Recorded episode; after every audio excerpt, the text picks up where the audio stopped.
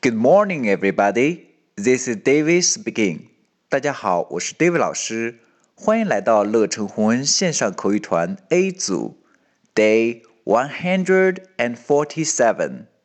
Here we go. 小新若有所思地看着自己的书，看看小萌说了些什么。What are you thinking about? I'm thinking about my lesson. OK， 小萌问的是 What are you thinking about? What?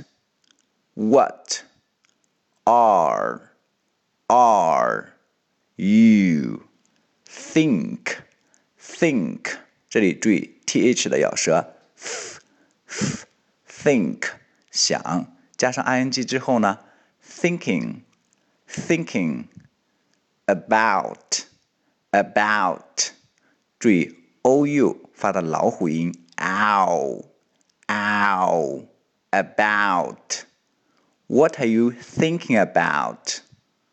小新的回答：I'm thinking about my lesson.